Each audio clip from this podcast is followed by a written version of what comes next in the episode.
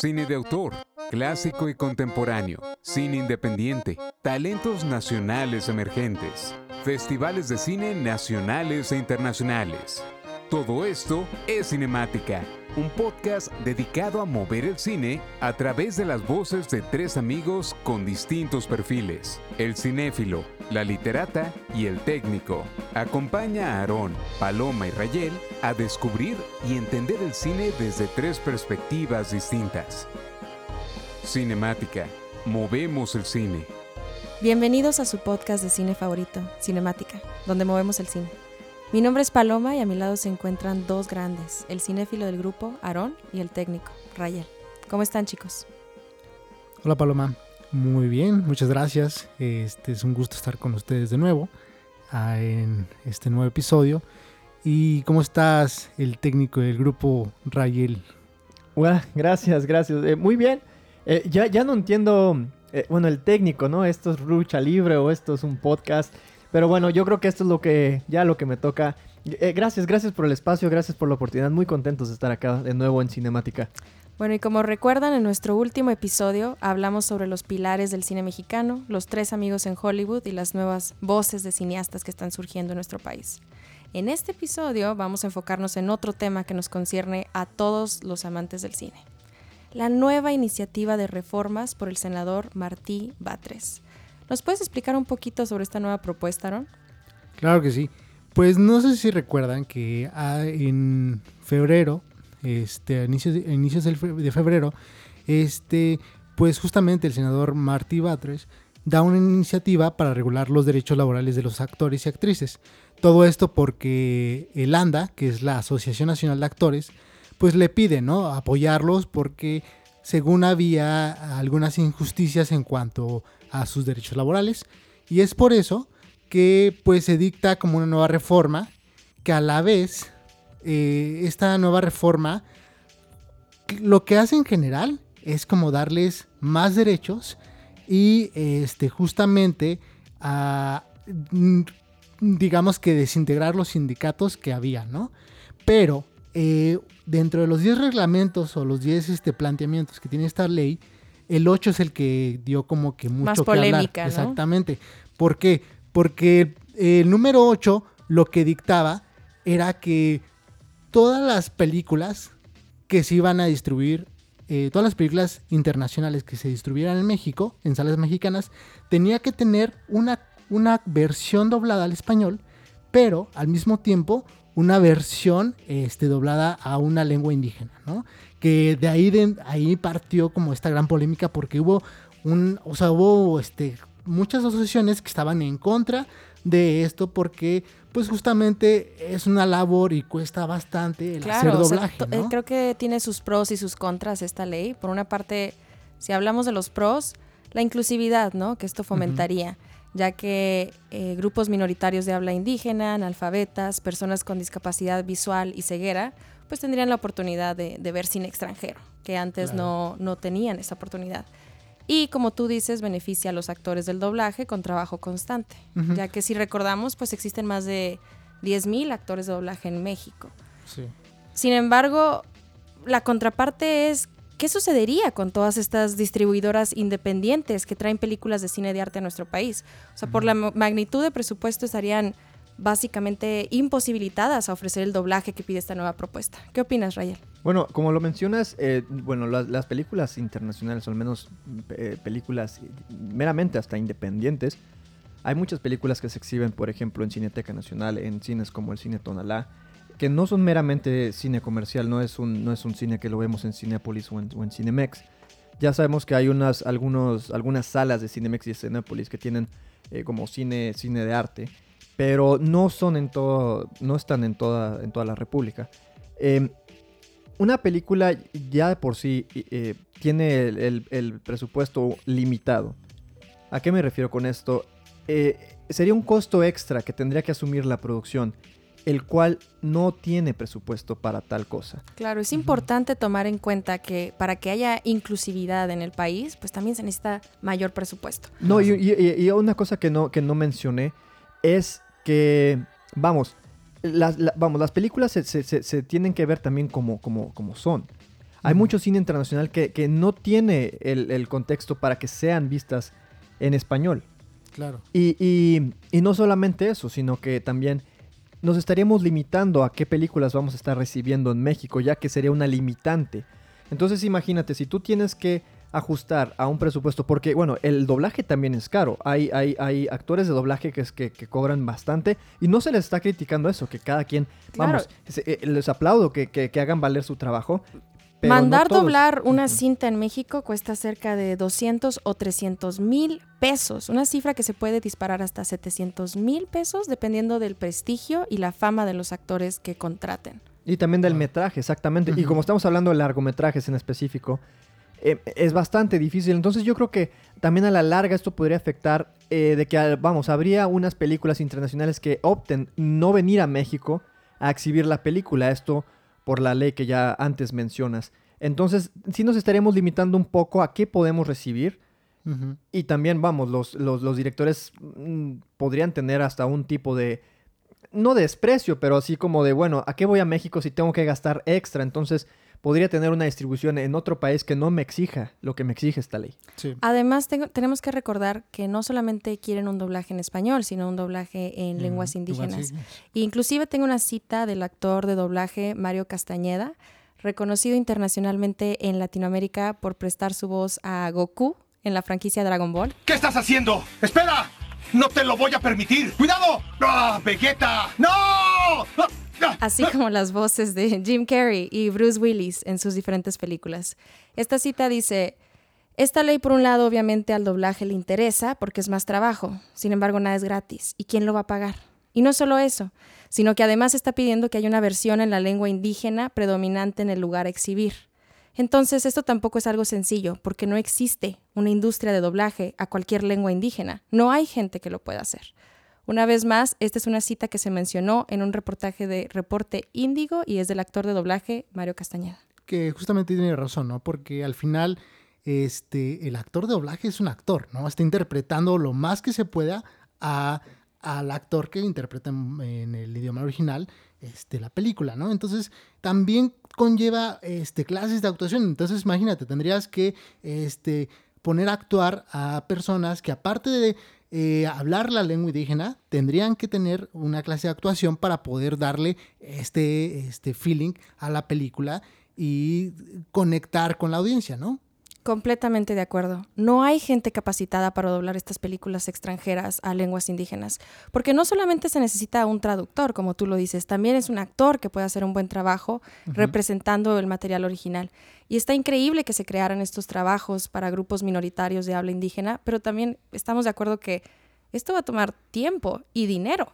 Claro. La educación, la capacitación, la práctica, la experiencia, etcétera. Se necesitan recursos para lograr este cometido. Si no sería algo como el doblaje ruso, no sé si ubican un poco cómo está ahí el doblaje, pero en Rusia lo que hacen es sobreponer la voz del actor original y la voz de un traductor.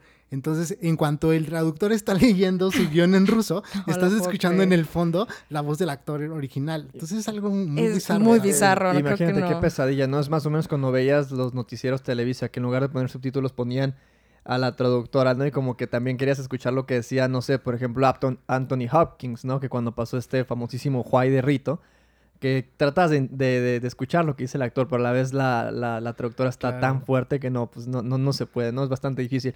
Pero mencionando lo que decías de las lenguas indígenas, imagínate nada más Vamos, es prácticamente imposible. No quiero decir que sería una gran idea porque me parece que la inclusión es algo fenomenal, pero es, vamos, estás hablando de que en México al menos están reconocidas 68 lenguas indígenas. También. De acuerdo. Sí. Imagínate, nada más, ni nada más en Chiapas, imagínate la cantidad eh, de, de diferentes, de diferentes películas que tienes que doblar. La capacitación que se va a necesitar para lograr esto. Y, y- y más, y más aún, el ¿dónde lo vas a hacer?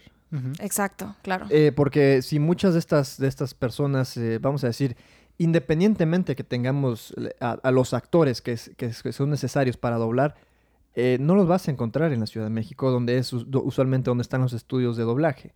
Entonces tendría que, que- tendrías que traerte toda esta gente a que trabaje en la Ciudad de México. Bueno, es una, es una cuestión de logística bastante, bastante inviable. Y yo creo que lamentablemente es algo que los políticos no, no ven en ese sentido. Suena muy bien en papel, pero en la práctica es, es meramente inviable. Es muy difícil, exacto, claro. porque en papel eh, están promoviendo inclusividad, lo cual se escucha excelente, pero no tenemos los recursos para lograrlo. Sin embargo, eh, corrígeme si estoy mal, Aaron, pero creo que ya llegaron a un acuerdo, una propuesta conjunta de la Academia Mexicana de Artes y Ciencias Cinematográficas, AMAC, y la Asociación Nacional de Actores, ANDA, con el senador Martí Batres, que se recomienda darse doble al español solo el 30% del Es- total de copias que se exhiban en el país. Es correcto, es decir que este si nosotros distribuimos 100 películas, o sea, solamente vamos a estar doblando el 30, 30, ¿no? claro. Entonces, está Porque bien, que es más viable. Creo, que, creo que sí es, es un poquito más eh, acertado, ¿no? Este número. Claro. Y, y yo creo que también aquí hay que recordar que se le da la opción, al menos a la gente que quiere escuchar o ver estas películas, que es una experiencia totalmente you know, de las dos maneras, tanto la ves como la escuchas, pero yo creo que se da la opción para que estas personas puedan verla a, a su criterio. Claro. Y creo que también es eh, hay que este, revisar de- a detalle la ley, porque también hay algunos puntos que, que son este bastante buenos. ¿no? O sea, Pe- Pero yo creo de- que, sí, pero yo creo que antes, bueno, al- algo que me, me encantaría agregar y sería como mi, mi aspecto técnico, el que yo les podría mencionar es, cuando tú ves una película doblada, es una película totalmente diferente a, a lo que se graba. ¿A qué quiero decir con esto? Yo me dedico 100% a hacer eh, sonido para, para películas en el set. ¿Qué quiere decir? Que yo grabo los diálogos de los actores exactamente en el momento que se está haciendo la escena. Entonces, los performances, todo es, es como, como lo estás viendo en el set.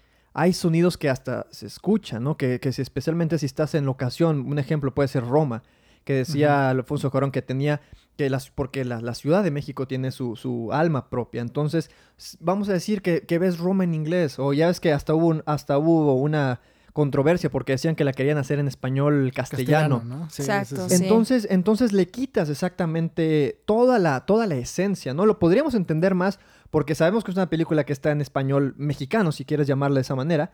Entonces nos afecta. Pero entonces, si, si viene una película de Francia, una película de Alemania, eh, vamos, hay que verlas como, como son grabadas, hay que verlas como, como, bueno, ese sería al menos mi, mi, mi punto, ¿no? Que, que, que quitas totalmente el trabajo de la persona que es el, el- mezclador de sonido, el sonidista, totalmente lo borras del mapa.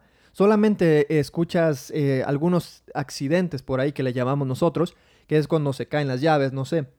Eso viene siendo la pista internacional, pero eso es otra cosa más técnica. Lo que quiero decir con esto es de que si tú tienes un actor, vamos a decir que tienes al señor Alfonso Cuarón dirigiendo a Yalitza Aparicio y, y Alfonso Cuarón le pide una cosa, es porque el director, esa es la visión del director, eso es lo que el, el director le está pidiendo a la actriz para que el mensaje de la película sea de la manera que él, que él tiene la visión. Entonces, si tú quitas eso, que eh, básicamente también estás quitando el trabajo del Ese director. proceso, ¿no? Es- Totalmente.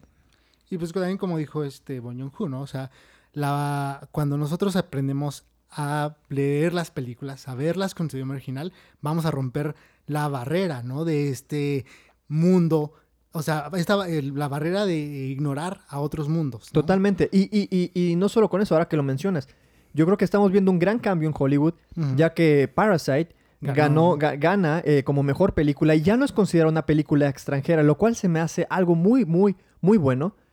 Em, Roma también estuvo nominada a mejor película y no necesariamente a película extranjera. ¿Qué quiere decir esto? Que también se está incluyendo ya otros idiomas en Hollywood. Entonces, nosotros deberíamos de hacer lo mismo. Estamos haciendo exactamente lo contrario.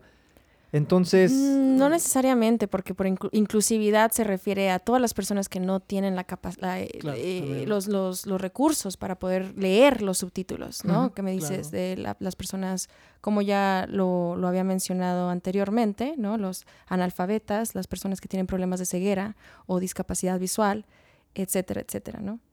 Bueno, es un tema bastante que le podemos seguir echando y le podemos seguir buscando, pero a mí me gustaría platicarles de qué piensan ustedes de, los peores o los mejores doblajes, ¿no? Yo creo que vamos a hacer una dinámica aquí bastante divertida, que les vamos a estar presentando eh, algunos de los peores doblajes que hemos visto en películas. Eh, vamos a empezar con, con las siguientes. Esta es, una, esta es una actividad que teníamos rato ya pensada para ustedes y me parece que es algo bastante divertido y que lo van a disfrutar mucho.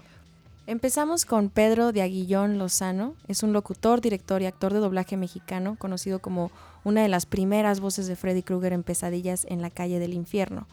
Y eh, en el anime es conocido por ser la voz de Tao Pai Pai en Dragon Ball. Y nos va a deleitar con la voz de Sylvester Stallone en Rambo, como uno de los peores doblajes. Uf. Y él ahí tendido gritando y a mi alrededor había pedazos de su cuerpo y tuve que recogerlo, ¿sabes? Mi amigo estaba regado a mi alrededor, sangre y todo, y yo tratando de reconstruirlo, de sostenerlo y todas sus entrañas saliéndosele. Y nadie ayudaba, nadie ayudaba. Y él decía, quiero irme a casa, quiero irme a casa. Y así seguía diciendo, quiero irme a casa, quiero conducir mi Chevy. Y yo no podía encontrar sus malditas piernas, no. Híjole. Wow. ¿Qué, qué, qué opinan? Yo creo que... Pues, eh, Las la- malditas la- piernas, las está malditas increíble. Yo, yo creo que también el Chevy, ¿no? Es algo Sí. Yo creo que ya, ya, ya en sí eh, manejar un Chevy es algo bastante lamentable. Imagínate sin piernas. Imagínate, ¿Cómo bueno. metes el cambio? Bueno, pero yo creo que para el ¿eh? Pero para, digamos que el momento este, magistral del señor Silvestre Stallone, que no suele tener muchos, creo, creo que el doblaje todavía opaca más esa- ese momento. Claro, ¿no? sí, la, la actuación, La se- pierde completamente, Sí, sí, sí. ¿no? Y ya simplemente se trata de algo muy burdo y, y leer la traducción de la mejor manera posible, pero no, no, fue, no fue un buen resultado. Seguimos en nuestro top de peores doblajes con la actriz Elsa Cobian, una actriz de doblaje que prestó su voz a Danny Torrance en el doblaje original de The Shining o El Resplandor. Vamos a, escucharla. Rata. Rata. Rata. Rata. Rata. Rata. Rata. Rata. Rata. Wow, Parece, parece que dice reptar, Yo ¿no? creí que ratas. Sí. A ver, tú dices reptar, yo digo Yo digo rata, ¿tú qué reptar. dices? Yo también digo que dice reptar. Reptar, ¿no? Como me, re- me recordó a mi infancia, los Rugrats. Reptar, reptar. Que en la original, pues si Es todos murder, ¿no? entendemos, es, es murder, pero eh, red rum. Rub, rub. Ajá. Entonces creo que Pierde el contexto totalmente. O sea, ah, creo que estás este, haciendo que Kubrick se revuelque en la tumba. Con que si, si le pones esto, ¿no? Creo que es más allá de estar este, picándose lo- los oídos. sí, definitivamente no, no, no, no pa- para nada, no fue acertado este, este doblaje. Eh, por, bueno, tenemos en tercer lugar, en el top 3, eh, a Laura Ayala, es una actriz y directora de doblaje mexicana, mejor conocida por ser la voz de Kelly Taylor en Beverly Hills 90210. En esta ocasión presta su voz al personaje de DC Flores en Starship Troopers o Invasión. Vamos a escucharla. Johnny, me muero, Johnny. No. Vas a lograrlo, DC. Estoy contenta porque logré tenerte.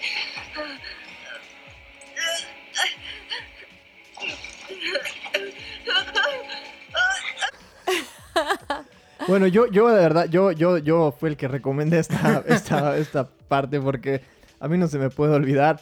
Eh, a pesar de que Starship Troopers es- me encanta esta película, yo creo que sí, sí, ah, independientemente de que fue una película en los 90, me sigue sorprendiendo los efectos que tiene. Y, y aparte, bueno, yo amo esta película, pero bueno, eh, yo creo El que... es, es, este, Al menos en esta parte fue, no quiero decir que toda la película fue lamentable, pero al menos en esta parte sí fue algo totalmente que DC Flores, no. DC Flores nos, nos deja de una manera muy, muy, muy bizarra. Pero ella está contenta, ella está contenta de al menos haberlo tenido. Eh, lo tuvo, sí. Lo tuvo y se le fue. Exacto. Bueno, y por último, tenemos a. Híjole, este es de mis favoritos. Ricardo Tejedo es un actor y director de doblaje mexicano. Eh, en esta ocasión, desafortunadamente, pues hace la voz de Gollum en la película del Señor de los Anillos en Las Dos Torres. Y por favor, tomen nota, escuchen, escuchen bien. Olvidaste el precioso. Lo debes recuperar. Paciencia, paciencia, mi amado. Porque primero hay que llevarlos a la... a escalera del viento. No, mi precioso creo que se lleva el Oscar. Mi amado y mi precioso. Híjole, bueno, ya, ya, ya que les puedo decir, pero bueno, lo bueno es de que sí tenemos buen doblaje. Bueno, al menos Sí. eh, ya les enseñamos lo peor, al menos lo que consideramos nosotros lo peor del doblaje. Pero la buena noticia es de que sí tenemos lo mejor del doblaje. Bueno, comenzamos con el top de mejores doblajes y empezamos por la actriz y directora de doblaje mexicana Rocío Garcel. Interpretó Bulma en Dragon Ball Z y es reconocida por ello. Pero vamos a escuchar su voz en el personaje de Regan Theresa McNeil en El Exorcista. Advertimos que las imágenes son fuertes, así que eh, pues escuchen.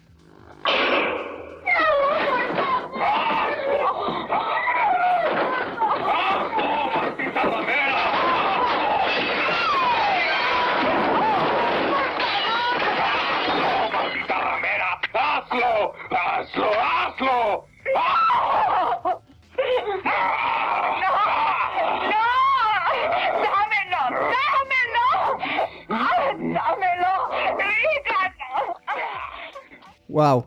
Eh, eh, ¿Qué les puedo decir?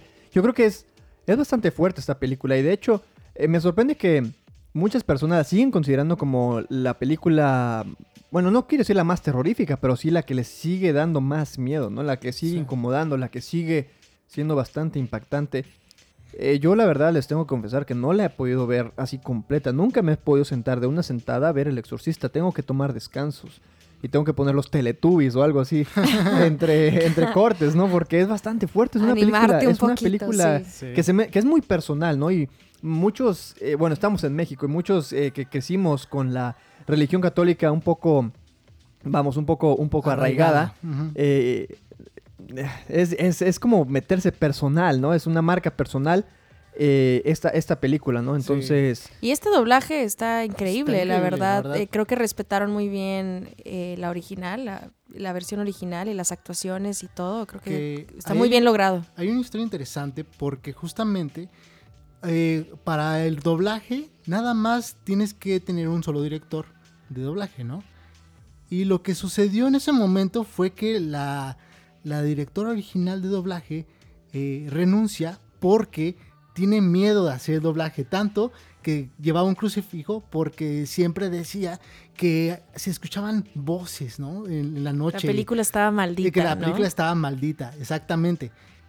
Lo que entonces sucede es que reemplazan al director de doblaje y una también otra cosa interesante es que la- ahorita la, la voz del demonio la hacen tres personas diferentes porque no sé si recuerden que la película hay diferentes momentos de cómo Pazuzu, que es el, demonio, va apareciéndose, ¿no? Entonces va, cambiando la intensidad. Entonces usaron tres actores de doblaje para darle distintas in- intensidades al demonio, ¿no?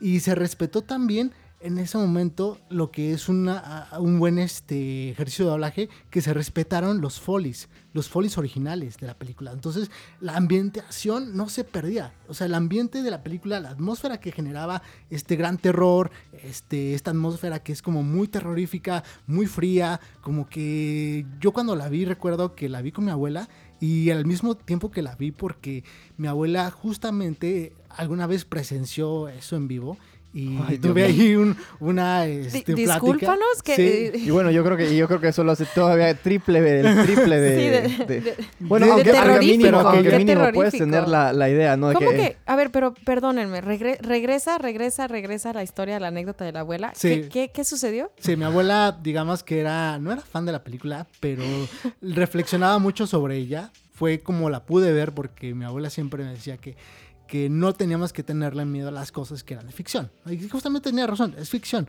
Pero yo creo que a mí me entró mucho como que el feeling de que, ok, esto es real, puede porque mi abuelo ya lo, presenció durante su juventud, ya que iba a ser monja, pero no logró ser monja. Y ella lo presenció, presenció un exorcismo con un padre. Y bueno, Perdón, dijo- este podcast ya se está tornando a Ah, algo más Carlos- a-. Carlos Trejo de Cañitas. No, no, pero bueno, ya, ya lo dejaremos para esta anécdota para otra ocasión. Yo creo que para Para el especial de terror. Halloween. para el especial de Halloween. Pero ¿eh? sí, no, yo cuando vi esta película justamente la vi en español y el doblaje era muy bueno, o sea, tanto que, que sí, sientes la misma, el mismo terror que sentías al ver la versión original. Se respeta mucho este también el trabajo de edición, ¿no? Y de mezcla de Claro. sonido. Y, y regresando a la anécdota de tu abuela, pues como decía Stanley Kubrick, ¿no? Si, se, si puede ser escrito o pensado, puede Claro, ser filmado. Puede, puede ser filmado, exactamente. Híjole, no, yo ya no sé qué decir. Imagínate, bueno, al menos, al menos tu, tu abuela tiene esa, vamos, esa perspectiva, ¿no? Que hay, hay mucha gente que, por ejemplo, ve películas y que dice que, que- que- que son una ficción de la vida real, ¿no? Eh, no me voy muy lejos. A Nightcrawler, por ejemplo, esta película con el señor Jake Gyllenhaal. que me decía un compañero que precisamente él trabajaba en las noticias cubriendo este tipo de, este tipo de, de eh, eventos desafortunados. Y qué buena interpretación la de Jake. Sí, pero específicamente mi, mi compañero, a quien le mando un saludo, eh, me dice, me dice, oye, no, no, no, así no es como sucede. Ah, ¿en serio? Entonces, imagínate, ¿no? La abuela de la abuela de Aarón diciendo, no. Así no sucede. Así no sucede, ¿no? Entonces Sí, yo creo que eso, exactamente. no sé Así si no te sucede calma, un, no sé exorcismo. si te calma o te da más miedo, ¿no? Bueno, y pasando a películas más agradables, al menos más agradables que El Exorcista, tenemos una película que la vimos yo creo que más de 20 veces en televisión abierta. Son de estas películas que uno sacaba su VHS y la grababa con la videocasetera. Era una práctica tan hermosa y meramente de una película de los 90, de un clásico de los 90. Estoy hablando de Forrest Gump.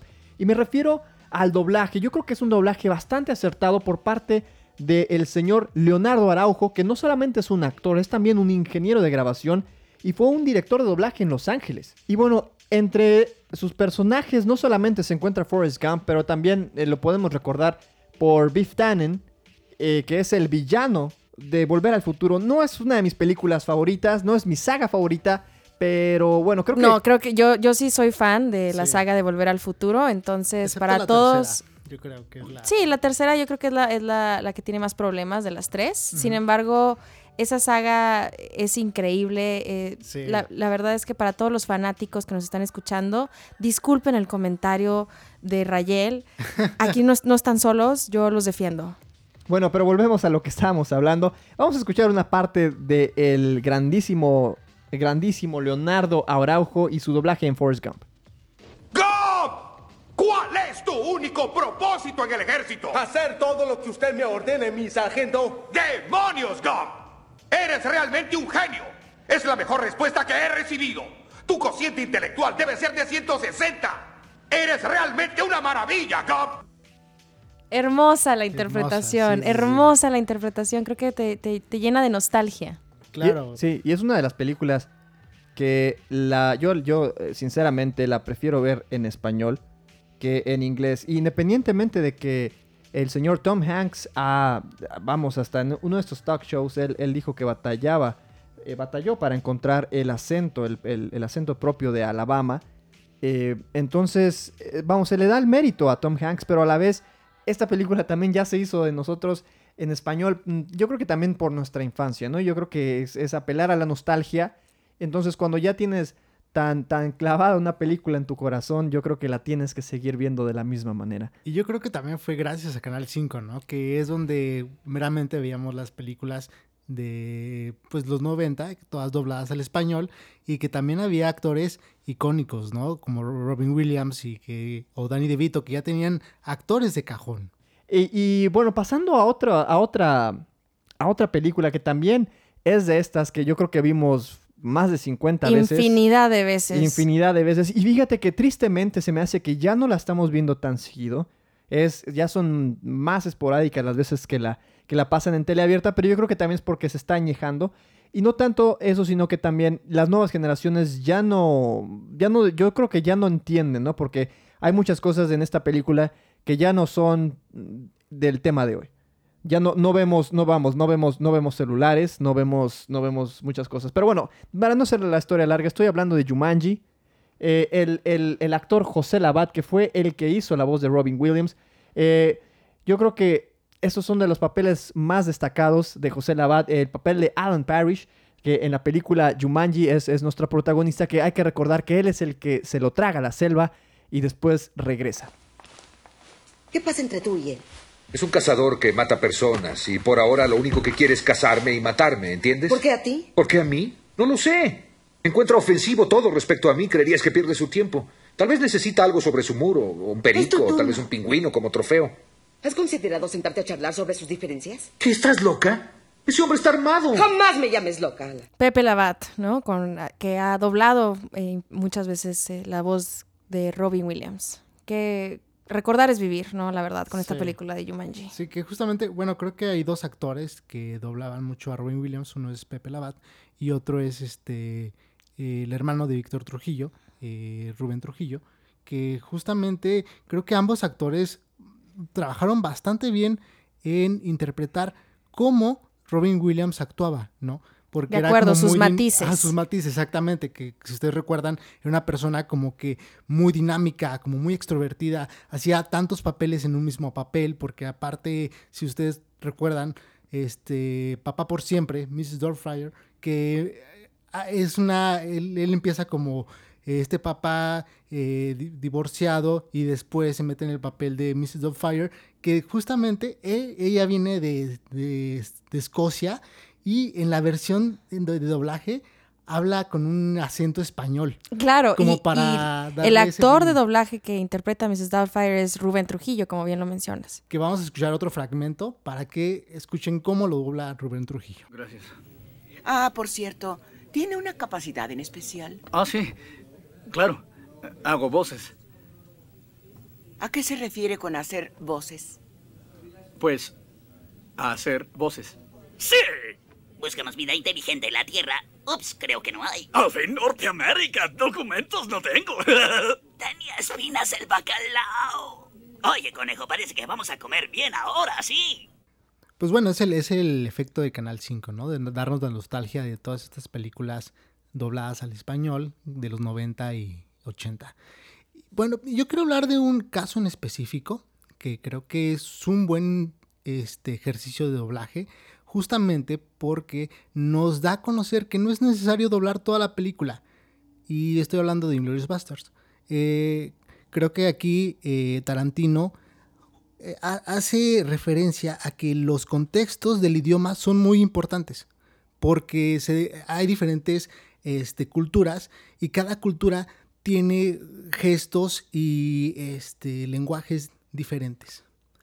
Y, yo creo que es importante que lo menciones porque de hecho la película, menos del 30% de la película está en inglés. Algo que ya para empezar hablando de una película hollywoodense es, es, es bastante, es bastante notorio, es considerable.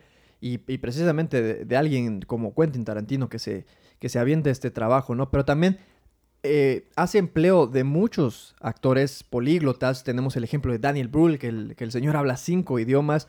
Tenemos a Diane Kruger, Michael Fassbender y, Y obviamente Christoph al Waltz. señor Christoph Waltz. Eh, entonces, Claro. eh, sí, y de hecho, de hecho, fíjense, mucha gente pensaba que el señor Christoph Waltz hablaba italiano porque lo hizo, lo hizo bastante bien en la parte donde empieza a hablar italiano, pero y bueno, Ajá. ya después él desmintió que, que habla italiano, obviamente solamente Simplemente para la- estudió, estudió este, este, la escena. La escena. Sí, total, pero bueno, la, la sacó bastante bien. De hecho, yo, yo tuve la oportunidad de preguntarle a un amigo de, de, de la industria que, que precisamente trabaja eh, haciendo cámara. Le dije, oye, tengo curiosidad, ¿qué tal lo hizo Christoph Waltz en la escena? Y me dijo, iba bien. Y al último, tal vez tambaleó un poquito, pero le fue bien.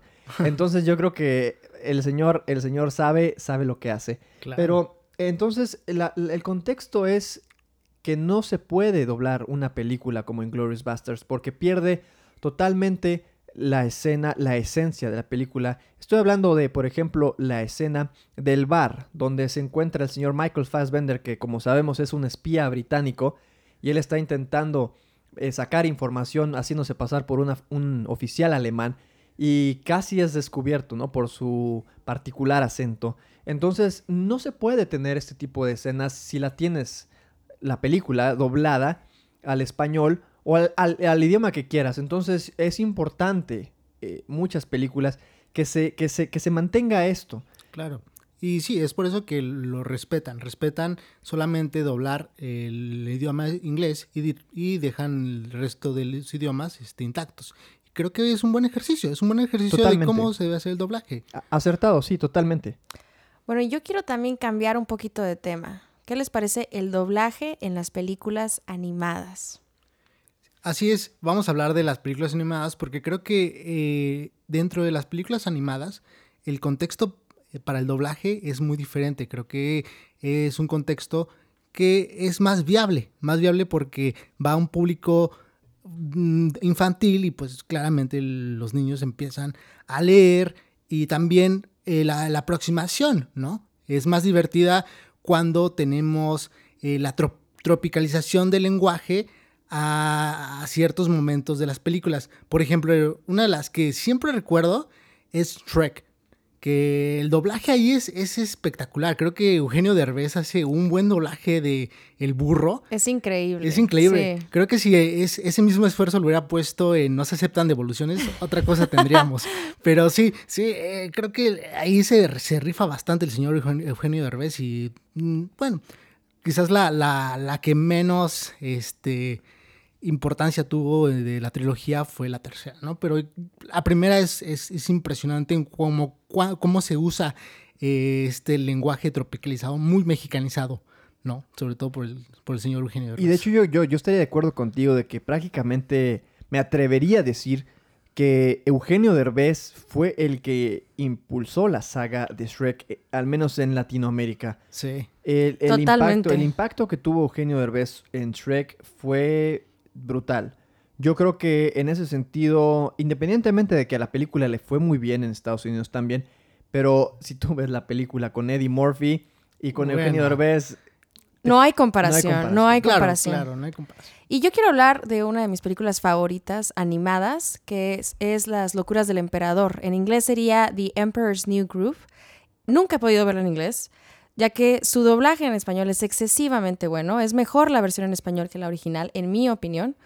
Eh, En inglés, Cusco es interpretado por el actor David Spade en Estados Unidos y el actor Jesús Barrero Andrade en México.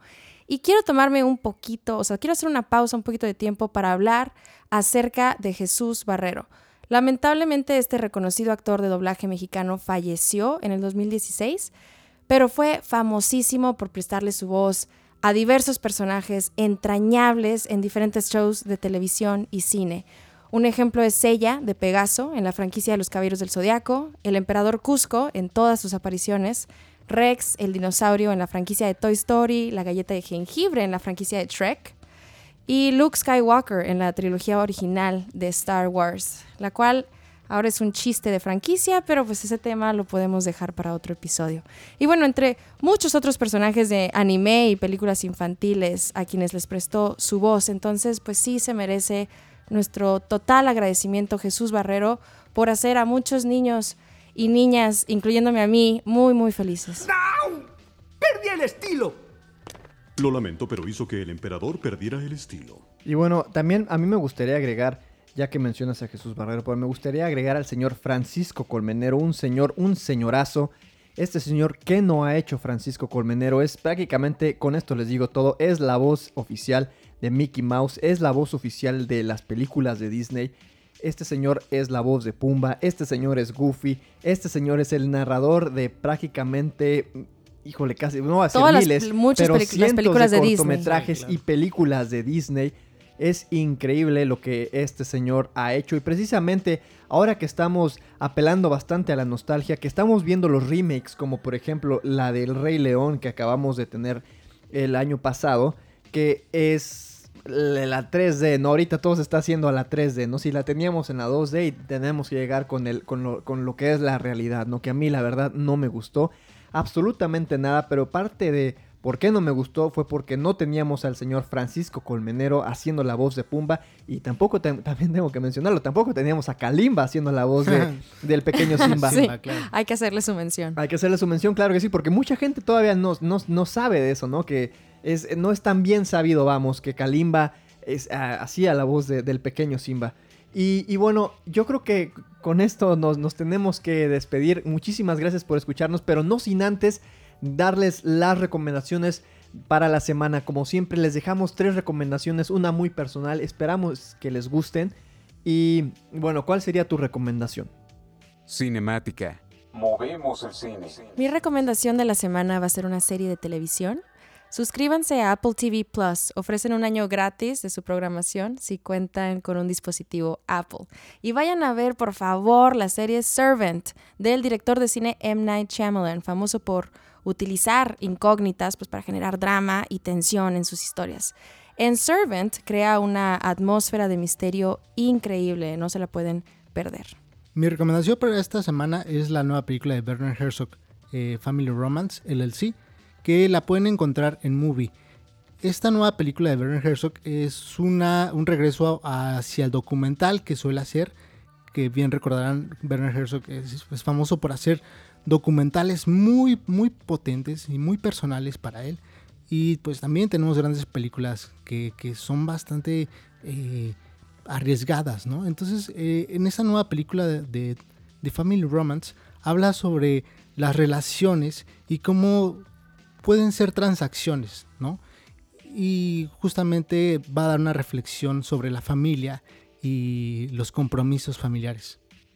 Bueno, mi recomendación para la semana es Land of Mine, una película que no obstante no es nueva, es una película del 2015, pero que tuve la oportunidad de verla en el cine. Esta película es una producción eh, alemana y danesa del precisamente también director Martin Sambliet, que es también un director danés, pero relata la historia de la posguerra. Estoy hablando de apenas unos, unas semanas después de la que se acaba la Segunda Guerra Mundial. Se desarrolla en Dinamarca, más específicamente en las playas de Dinamarca que están plagadas de minas alemanas, donde los jóvenes prisioneros de guerra alemanes son obligados a desactivar estas minas, que es prácticamente un trabajo muy, muy, muy peligroso. Pero lo que me gustó mucho de esta película es la manera en que se dispara en sí la película, que usualmente cuando tenemos películas de época, queremos, bueno, al menos el director o el director de arte quiere que se vea lo que hay detrás, ¿no? Que es, que es el mise en scene, que es básicamente el trabajo que se viene haciendo en, en diseño de producción.